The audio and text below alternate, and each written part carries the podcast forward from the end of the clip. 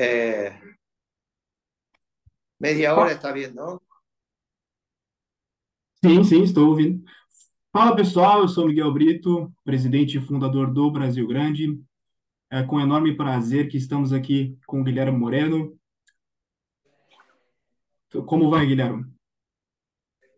Eh, eh, yo voy a hablar en castellano, vos hablas en portugués, hablamos despacio y los dos nos entendemos en este portuñol. ¿Está bien? Perfeitamente. Guilherme, Ok. é, fiquei sabendo é, pelo amigo Facundo, inclusive gostaria de agradecer o, o amigo Facundo, é, que você tem uma profunda relação com o Brasil, certo? É, morou no Brasil, é, parece que tem familiares aqui no Brasil, correto? Es correcto. Mi hijo nació en Brasil, mi hijo mayor nació en Brasil. San Pablo. Perfeito. Minha família é de São Paulo. É, eu moro em Santa Catarina, que faz divisa com, com, com a Argentina, então todos nós aqui no Sul temos uma cultura muito próxima ao que, que é a cultura argentina, a cultura gaúcha, né? Então, esse intercâmbio se faz muito necessário entre nós, nacionalistas. É, tenho falado muito com o amigo Facundo, é, sobre esse intercâmbio que devemos fazer é, entre todos do Sul Global, é, mas principalmente aqui na América do Sul, para podermos fortalecermos é, a amizade entre Brasil e Argentina, Brasil e Sul Global. É, não há Brasil sem Argentina, acredito também que não haja Argentina sem Brasil. Temos um histórico profundo de relação de amizade, é, inclusive fizemos importantes avanços no passado, é, principalmente no setor é, nuclear, é, então, de, de, extrema importância. Guilherme, é, gostaria de saber o que, que, o senhor pensa mais dessa amizade entre Brasil e Argentina.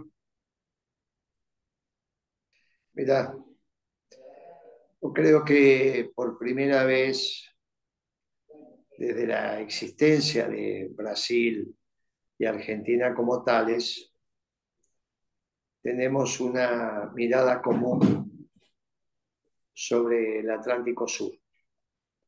Eso para nosotros es muy importante. Eh, hay una ofensiva de algunas potencias europeas sobre el cono sur de América, en el caso de Argentina, hace muchísimas décadas que tenemos la intrusión del, Reino Unido en las Islas Malvinas, cosa que parecía un poco lejana para otros países. Finalmente no dejan de ser dos islas en el medio del Atlántico, por ahí, que era un tema de Argentina. Pero ahora la región está convulsionada por algunas declaraciones que ha hecho Macron sobre la Amazonia, declaraciones que ha hecho Petro, incluso algunas declaraciones no muy claras del presidente Lula sobre esa, no muy claras. Con lo cual eso ha, ha puesto en tensión la región y de alguna manera volvemos a manifestar aquella vieja consigna de América para los americanos, que no significa América para los norteamericanos, sino para los americanos, porque esa consigna en el fondo lo que está diciendo que todos aquellos que no son americanos no tienen nada que hacer en América, incluso por el lado de las Guayanías también, ¿no?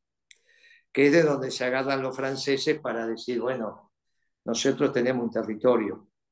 Bueno, eso habría que resolverlo también. Perfecto. La complementación que no tenemos en términos económicos, porque somos economías competitivas hasta que la, las, las, podamos hacer complementarias alguna vez, pero eso va a llevar muchas décadas, sí la estamos alcanzando en el tema de soberanía o defensa, como lo quieras, lo quieras, quieras llamar eh, esta defensa de la región. Para nosotros eso es muy importante. Entonces, reivindicar la consigna América para los americanos también pone en tensión incluso la visión del BRICS. Porque en el BRICS, y esto hay que reflexionarlo, hay dos países que son del Commonwealth. Entonces tenemos un problema, Sudáfrica y la India.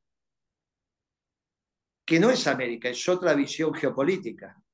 Es China, es también la India, es Sudáfrica, es Rusia, no hay ninguna duda, pero no es la Rusia que uno hoy está viendo definiendo la medianera en Europa con respecto a los Estados Unidos sobre el territorio ucraniano.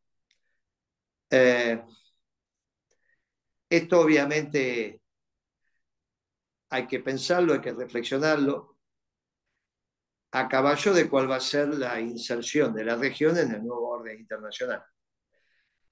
En la medida en que Brasil y Argentina tengan una visión común sobre el Atlántico Sur, eso allana muchos caminos, pero muchos caminos. ¿eh? Y eso lo estoy viendo en los últimos, digamos, los últimos meses del gobierno de Bolsonaro y en lo que va del gobierno de, Lula. No han cambiado al menos esa visión de, del Atlántico Sur, que hoy presenta una clara hegemonía de Gran Bretaña, del Reino Unido, ¿no? que creo que es su proyección sobre, desde Malvinas, su proyección al Antártico. Por el otro lado, por el lado del Pacífico, ahí tenemos a Nueva Zelanda y tenemos a Australia, que son claramente también no solo parte del Commonwealth, sino un poco un Commonwealth más intenso, ¿no? Bueno, claro, que de los 56 países que integran el Commonwealth, algunos son pero esos Australia y Nueva Zelanda son bien intensos, igual que Canadá, son bien intensos. Eh, me parece que en esa visión nosotros nos vamos encontrando. Ahí están las debilidades de algunas concepciones políticas en la Argentina, pero que también se trasladan a algunos cuadros de las Fuerzas Armadas sobre el rol de China y la expectativa de China como equilibrando el poderío de la única superpotencia que quedó, que es Estados Unidos, lo cual a mí me parece que es más fantasía que otra cosa. La distancia, digamos, en términos militares, sobre todo en términos militares, es abismal entre China y Estados Unidos. Quizá achicaron bastante en términos económicos por ahora. Vamos a ver cómo evoluciona la economía eh, china. Pero igual sigue habiendo un 50% de distancia o por ahí entre la economía china y la economía norteamericana en términos de PBI. O sea, tendrías que sumarle un 50% a la economía china para que se acerque a la norteamericana. Si no es un 50, puede ser un 42, un 45, de, acuerdo a cómo hagan la medición, pero está claro que hay una distancia. Pero mucho más hay en términos militares, ¿no? El presupuesto de defensa debe ser cinco veces más el norteamericano con respecto a China. Eh, pero bueno, creo que el nuevo orden internacional va a establecer claramente que no es el momento de China, al menos por las próximas décadas. Por lo tanto, si esto que decimos tenemos razón, nuestros problemas en la región se llaman Gran Bretaña y se llaman Francia. Y ese espacio de defensa mutuo me parece que es imprescindible. Y eso deviene de la visión común sobre el Atlántico Sur, que por primera vez lo tenemos. Así que yo en eso soy muy optimista de que vamos a seguir encontrando nuestras funcionalidades entre nuestras economías y nuestros pueblos e incluso nuestros aparatos de defensa si hacemos bien las cosas. Que ahí también hay que repensar el, el, rol del Mercosur, ¿no? Pero cómo está planteado. Pero bueno, reorientar el Mercosur también a los aspectos de defensa y seguridad podría ser un tema interesante. Lo que no complementamos por el lado de economía lo podemos complementar por el lado de defensa y seguridad. Entonces tiene el tema del narcotráfico, está llegando a la Argentina también, ese es un tema que hay que terminar en la región. Sobre todo ese narcotráfico violento, eso de, de que las pandillas de narcotraficantes desafíen el monopolio del Estado en la utilización de la, violencia, eso es una barbaridad que no se puede permitir. Eso no es difícil de terminar, no es simplemente la provisión de armamento y la, logística vinculada al armamento de esas pandillas. Es como cualquier ejército, cuando lo dejas sin logística, no es nada, digamos, son muchachos que comen lombrices. Así que me parece que eso es muy sencillo. Obviamente que para eso tiene que haber un estricto control de, del tráfico de armamento de ida y vuelta, ¿no? Eh, el armamento que tiene que circular en la región tiene que ser un armamento perfectamente establecido entre las Fuerzas Armadas de ambos países, no que el armamento que, que fabrica la Argentina puede aparecer en Brasil y viceversa. Eso es una barbaridad. Bueno, es un tema sencillo de abordar. Después, obviamente, hay todo un tema de, de desarrollo en nuestros países que tenemos que resolver desarrollo econômico. Perfeito, Guilherme. É, não sei se é de conhecimento seu e em dado momento é, a Inglaterra, o Reino Unido, roubou um pedaço do Brasil, no norte do Brasil, chamado Questão do Pirara. Então, nesse sentido, o Brasil também sofreu na mão do, do Reino Unido. E temos um grave problema a ser resolvido no norte do, da América do Sul, no norte do Brasil, que é a questão da Guiana Francesa, um território da França na América do Sul. Né? Uma nação imperialista que está muito próxima do Brasil, né? e o Macron é, e outros né, é, europeus tentando ditar as regras sobre o Brasil, um país que preserva, que tem uma matriz energética verde, que tem pouca emissão né, é, poluente, um exemplo para o mundo, mas mesmo assim eles querem falar é, contra o Brasil, contra a agenda econômica do Brasil e contra a agenda da Argentina, da Indonésia, do México, atentando contra a nossa soberania, contra a nossa economia. Isso é, é muito claro querem nos castrar de todas as formas, seja econômica, seja cultural. Temos um grave problema é, aqui no Brasil e acredito que também aí na Argentina, que é a agenda woke, agenda identitária, uma agenda neoliberal que é, cada dia cada dia mais cresce nos noticiários.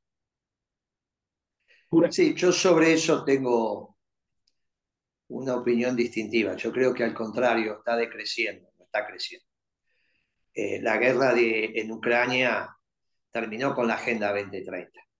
¿Ah? Creo que esto, lo que pasa es que en Europa la experiencia Meloni, que había arrancado con mucho entusiasmo, encararon una persona joven, demasiado joven para esa responsabilidad, terminó subsumida otra vez en la Comunidad Económica Europea.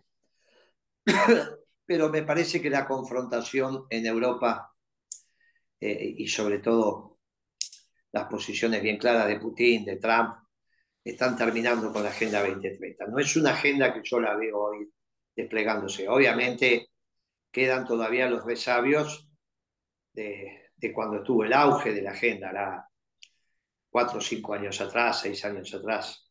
Pero bueno, no la veo hoy como un hecho eh, me parece que, que si, la irrupción en el único lugar donde la Meloni es exitoso tiene que ver con, con haber perturbado violentamente para Italia la Agenda 2030. ¿no? Bueno, es un país relevante Italia, no es un... Eh, son, por lo tanto, pensar que esa Agenda 2030 viene en avance me parece que no. Me parece que el liderazgo de Putin ha puesto en duda eso. Y bueno, ahora tienen que resolver los norteamericanos su interna. Aparentemente la está ganando Trump claramente, la del Partido Republicano, y después tendrá que disputar la elección. me parece que ahí se va a cristalizar en esa alianza de orden uno entre Putin y Trump el nuevo orden internacional y nosotros tenemos que estar preparados para eso. Eh, me parece que ese es el tema. Ustedes tendrán que hacer el tránsito con Bolsonaro. Este es un tema que aquí se sigue con intensidad, pero obviamente cuando entra en el plano de lo jurídico y, los hechos judiciales, ahí se empieza a enroscar todo. Pero bueno, ustedes sabrán cómo avanza el, el nacionalismo un nacionalismo de inclusión en Brasil, que es lo que falta, porque hay muchas cosas que se pueden rescatar de Bolsonaro, pero su política económica fue bien neoliberal, ¿no? Si bien después tuvo algunas pinceladas, es el momento de que Brasil empiece a estudiar el peronismo, como doctrina también que puede iluminar. Llámenla de otra manera, pero me parece que tienen, no vamos a pedir que se llame peronismo, sería demasiado osadía, pero me parece que desde el nacionalismo de inclusión, no del nacionalismo xenófobo, del nacionalismo de inclusión, término con el cual se rompió desde la Argentina y creo que está abordando algunos pensadores a nivel nacional, internacional. ¿eh? Se está hablando, para no hablar de peronismo, se habla de nacionalismo de inclusión. Y nosotros estamos dispuestos, me parece que es la categoría adecuada para dialogar con los pueblos. Si no, peronismo parece, ¿viste? Es como la discusión quién fue mejor, Peleo Maradona. Al final no terminamos nunca con eso. Me parece que, me parece que la categoría nacionalismo de inclusión, confrontando con el nacionalismo de exclusión, xenófobo, etcétera, etcétera, europeo, hoy le hace bien al mundo y hemos leído algunos pensadores norteamericanos que dan vuelta por ahí que ya lo utilizan como categoría. Me parece que perfeccionando eso, hay en el, en el, en el este de Bolivia, en la, en la zona de Santa Cruz, también esta misma dicotomía entre el nacionalismo de exclusión y nacionalismo de inclusión. Eh, hay un nacionalismo vinculado a Evo Morales que ha tenido alguna relación con nosotros y que nos fue muy grato, digamos, que se debatan nuestras ideas en las universidades. Pero es embrionario. Pero me parece que esa categoría, con los uruguayos también, los paraguayos, nos permite construir un espacio de reflexión común ya en Iberoamérica, incorporando a Brasil, ¿no? Nosotros, Hispanoamérica, decimos los países de habla y habla castellano, español, y Iberoamérica cuando incluimos a los brasileños. Hoy podríamos empezar a hablar en ese esquema de Iberoamérica, ¿no? Y hay toda una corriente de pensamiento vinculado a los sectores de defensa brasileños que tienen contacto con nosotros también, ¿no? Que cada tanto hablamos. Pero bueno, ese pensamiento doctrinario se tiene que ir profundizando. Tanto Brasil como Argentina están intrusadas por las categorías europeas en, su, en, los intelectuales orgánicos, ¿no? Eso deviene de, de la formación universitaria. Bueno, eso tenemos que ir cambiando. Nosotros estamos dando una cátedra, la primera cátedra de economía peronista, así que podríamos, en todo caso, pensar eh, el aporte de la economía peronista a la construcción de una economía distinta, no una economía neoliberal ni socialdemócrata, ¿no? que finalmente las dos son la escuela austríaca. Bueno, tenemos que ir transitando. Vamos a ver eh, este, si podemos hacer jornadas juntos, en fin, armar algunos temarios. Podemos avanzar, podemos avanzar. Concordo, concordo plenamente. É, aqui no, no Brasil temos Getúlio Vargas, né? É, grande expoente do nacionalismo brasileiro. É, na Argentina, há Perón, é, está tudo de acordo, o pensamento é muito próximo, nacional desenvolvimentismo, então é, está tudo é, dentro do mesmo jogo. É, aqui no Brasil, voltando ao papo que, da questão é, do estrangeirismo, da interferência nos nossos países, aqui no Brasil está acontecendo uma CPI CPI das ONGs é um problema latente. ONGs espalhadas pelo país inteiro mas principalmente na Amazônia. O que há hoje no Brasil, na Amazônia, na região norte, é como se fossem países dentro do Brasil. Tá? São reservas indígenas, onde o Estado não chega, mas as ONGs controlam e a lei que impera são as leis privadas das ONGs, os interesses econômicos das ONGs. Então, há uma forte interferência na soberania do Brasil. E vejo, é, aqui do Brasil, é, algumas coisas nesse sentido também na Argentina, na questão de divisão. É, o que há na Argentina na questão da divisão? É, a gente é, tem um termo aqui no Brasil chama balcanização. Balcanizar um país cortar como una, una fatia de pizza o país.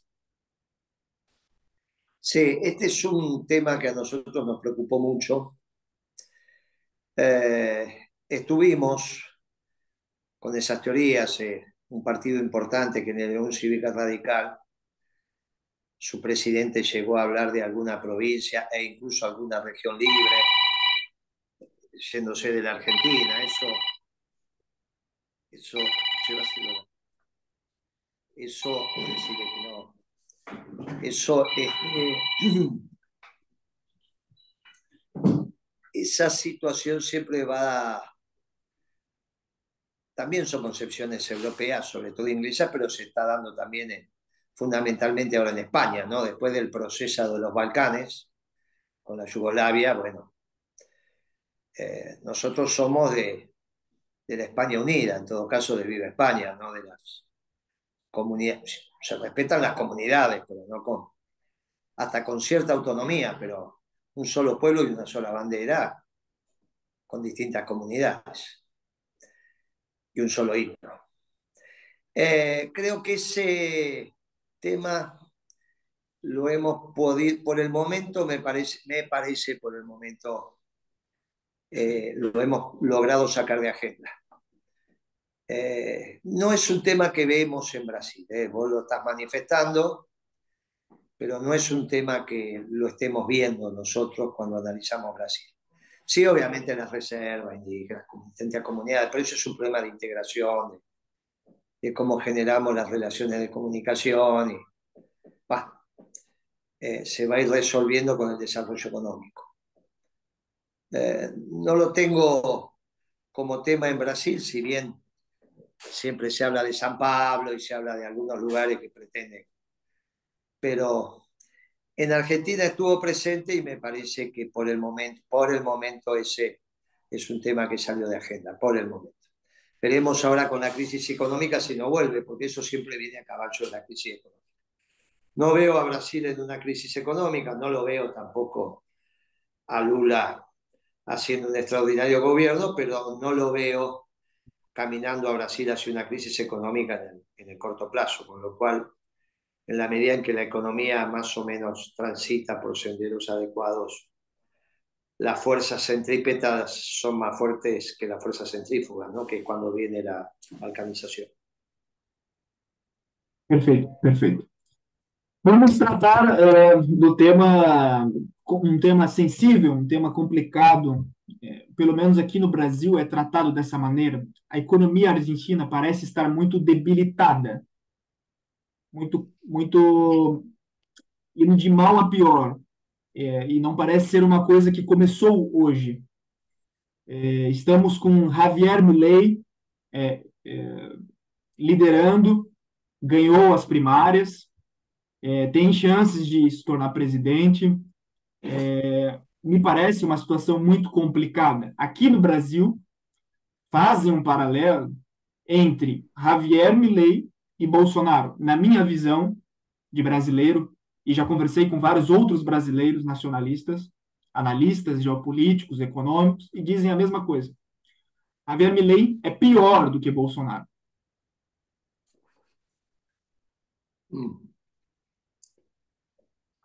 Não há nenhuma dúvida que é pior. pero no hay ninguna vinculación conceptual entre Bolsonaro y Javier Milei. Sim, mas a mídia brasileira fala isso todo dia. Bueno, tampoco la encontramos. Javier Milei es un revolucionario, Sim, hay que entenderlo como tal. Está iniciando una revolución en la Argentina y lo que hay que preparar siempre que hay una revolución es una contrarrevolución. El, el peronismo tiene que avanzar en esa dirección, que es lo que estamos planteando para unificar el peronismo. Y, de alguna manera la, la, gestión horrible de este gobierno socialdemócrata eh, nos lleva a este desenlace en las elecciones y, y, también genera la posibilidad del reencuentro del peronismo. Pero Javier Milei está planteando una revolución, no es simplemente un cambio de mando, y él lo tiene muy claro.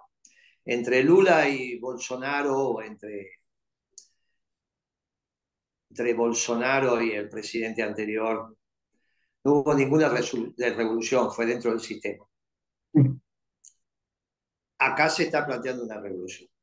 El hombre con total claridad manifestó en su discurso de triunfal, digamos, el discurso final por el, por el éxito en la elección, que la justicia social hace parte de la injusticia, por lo tanto hace parte del mal. Y eso está cambiando de raíz las concepciones profundas del pueblo argentino. Ya no solo desde el peronismo, sino quizá antes el hecho de encontrar una sociedad más justa hacía parte del diseño de todos los partidos políticos, aunque después no lo hicieran. Nadie se atrevía a decir que la justicia social es injusta. En Brasil, en esto hay cierta distancia, por eso Brasil no avanza férreamente sobre la pobreza. Desde que yo soy estudiante, que Brasil tiene 40% de pobres. Lo que han hecho un poquito más es darle una bolsa de comida, todo lo que han hecho, digamos. No, no hay ningún gobierno que se ha planteado seriamente terminar con la pobreza cambiando la distribución del ingreso. Lo máximo que ha hecho Lula es darle una bolsa de comida, él mismo lo ha dicho. Eso no es con la pobreza. Muy bien. Con lo cual, eh, que la Argentina, que siempre tuvo la justicia social como bandera, no solo del peronismo, hoy se le plantea que la justicia social es injusta, es una profunda revolución. Si va a tener el acompañamiento de sus militantes para eso, tengo mis dudas. Tengo mis dudas. Pero es lo que está planteando el que hoy está teniendo una actitud muy destacada en el plano electoral y que puede llegar a ganar en primera vuelta. Puede llegar a ganar en primera vuelta. Hay encuestas que ya le están dando el 46%, con el 45% ya no precisa segunda vuelta. Perfeito, perfeito. É, nós, é, nós estamos aqui no Brasil falado, falando ultimamente sobre, sobre a política que se instaurou no Brasil. É, não, há uma comparação é, complicada, bizarra, do mínimo, que a mídia faz, forçando a barra entre Lula, como se Lula fosse o novo Getúlio Vargas. Para a Argentina seria como é, Alberto Fernandes fosse o novo Perón. Hã?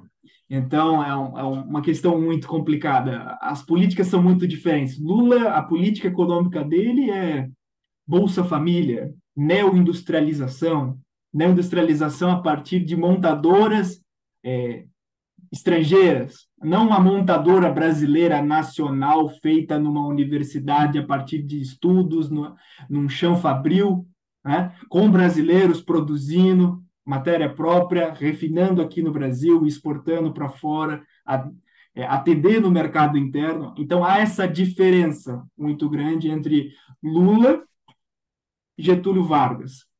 E há uma forçação de barra nesse sentido, para é, Lula ser o grande líder, o novo Getúlio, quando na verdade isso é uma, uma grande mentira, e como mesmo você falou, temos uma situação grave, complicada, e o neoliberalismo no Brasil também é uma situação muito complicada. Não, é, não estamos é, uma situação tão complicada quanto a Argentina, mas é, muito complicada também. É o que pasa que a conceptualização socialdemócrata es asignar a los países de Iberoamérica la visión de una Iberoamérica postindustrial. Pero eso es lo que se terminó en el mundo. El mundo ahora favorece el desarrollo de, procesos industriales en aquellos países que tengan memoria industrial. Brasil es uno, Argentina es otro. Hoy el mundo necesita nuevamente de abastecimiento de cadenas cortas. En todo caso, discutiremos con Brasil los mercados de la región. Pero sí, el mundo favorece hoy el desarrollo industrial tanto en Argentina como en Brasil. Por eso el nuevo orden internacional es bien interesante para nuestra región. Después vendrá la competencia sobre productos. Ustedes tienen eh, un mercado interno muy superior al argentino, nosotros tenemos unos recursos humanos mejor formados, siempre fue esta historia. Entonces, bueno, sobre eso podemos competir y ver qué es lo que pasa e incluso integrar algunos complejos industriales. ¿eh? Podemos integrar. Ahí tenemos el Paraná, que es una vía bien interesante que arranca en el Mato Grosso. Tenemos las rutas, tenemos las vinculaciones energéticas, sobre todo en el plano de la electricidad, no en el plano de la energía fósil, pero en el plano de la electricidad podemos tenerlo. Eh, ustedes tienen una represa extraordinaria que es Itaipú, nosotros tenemos Yacyretá, Salto Grande, ahí hay toda una complementación en términos eléctricos que se puede hacer. Eh, soy más reacio al tema energía fósil, pero me parece que lo podemos, lo podemos pensar. En fin, eh, creo que hay todo un diseño de, de trabajo en común, sobre todo pensando que los ingleses en el próximo lustro van a tratar de dividir la Antártida, ¿no? Y sobre eso tenemos cosas para hacer, incluso en común, ¿eh? incluso en común. Así que me parece que hay, a diferencia de otros momentos, un futuro posible entre Argentina y Brasil. Sobre todo por lo que dije al principio, una visión similar sobre el Atlántico Sur. Sobre todo por la influencia europea en Malvinas, la influencia francesa en el Amazonia más algo de los británicos que también dijiste por ahí en una zona. Pero bueno, esto es lo que tenemos que pensar de manera común y creo que esta vinculación desde el nacionalismo de inclusión nos puede encontrar un, diseño similar. Así que esperemos que pasen las elecciones la Argentina, se pueden hacer viajes de nuestros jóvenes para allá, de ustedes para acá. Este, si le dan alojamiento, siempre van a tener ustedes, y si los nuestros tienen allá, obviamente para pagar los pasajes y todo eso siempre hay. Total, los pibes van a ir en ómnibus, no van a tomar avión, ¿no? A esta edad se las tienen que aguantar. Entonces, bueno, armar una delegación de jóvenes argentinos que vayan para allá, que ustedes vengan para acá. Este, obviamente para los pasajes siempre hay, para un viático, para la comida siempre hay. Y, y, el alojamiento, que suele ser lo más caro, siempre habrá un lugar que se puedan armar carpas o una, una cama que sobra en alguna casa. Este, y ahí conviven.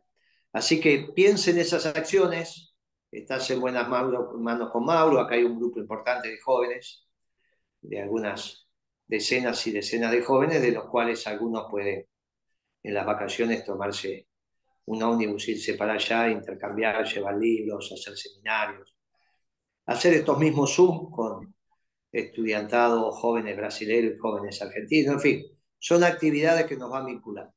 Así que yo te agradezco enormemente esta oportunidad.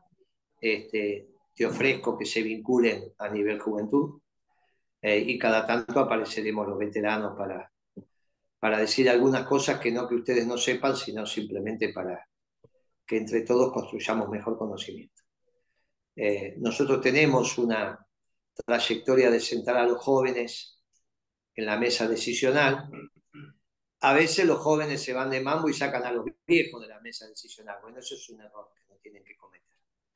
Este, tiene que ser un intercambio generacional interesante para tomar la mejor decisión. Así que te agradezco mucho y bueno, acá quedas en muy buenas manos y de coordinación y en términos operativos con Mauro, que es un gran compañero, perdón, con Facundo, que es un gran compañero nuestro. Mauro es otro, me confundí. Facundo, un gran compañero nuestro. Perfeito, Guilherme. Agradeço muito a oportunidade de poder falar com o senhor, é, uma, uma, figura expressiva é, na política argentina. É um enorme prazer. é, isso vai repercutir muito bem aqui no Brasil, no nacionalismo, é, e certamente faremos um intercâmbio maior. Já estou falando com o Facundo, com outras pessoas também da Argentina, para podermos fazer esse intercâmbio maior. Jovens, porque a juventude é o futuro, mas sempre pedindo auxílio dos experientes, e, e é por isso que eu agradeço muito essa oportunidade, a sua presença, e foi um enorme prazer, e espero que aconteça mais vezes. Muchas gracias por tu tiempo y bueno, te mando un fuerte abrazo peronista o un fuerte abrazo del nacionalismo de inclusión. Chao, compañero. Gracias. Gracias, amigo. Obrigado, Facundo. Obrigado, obrigado.